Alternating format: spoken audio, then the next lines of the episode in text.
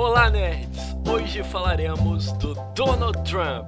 Orange is the New Black.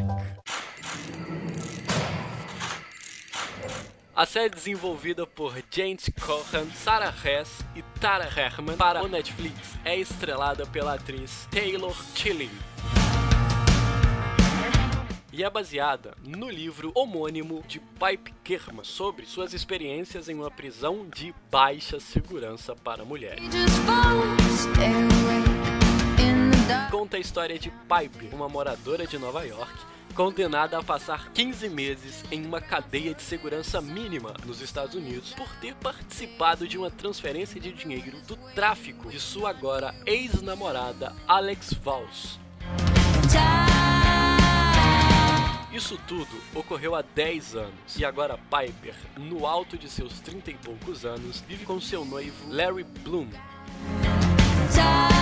Até que seu passado volta a assombrá-la, já cansada de tudo aquilo, ela resolve se entregar à polícia e agora a série começa de verdade.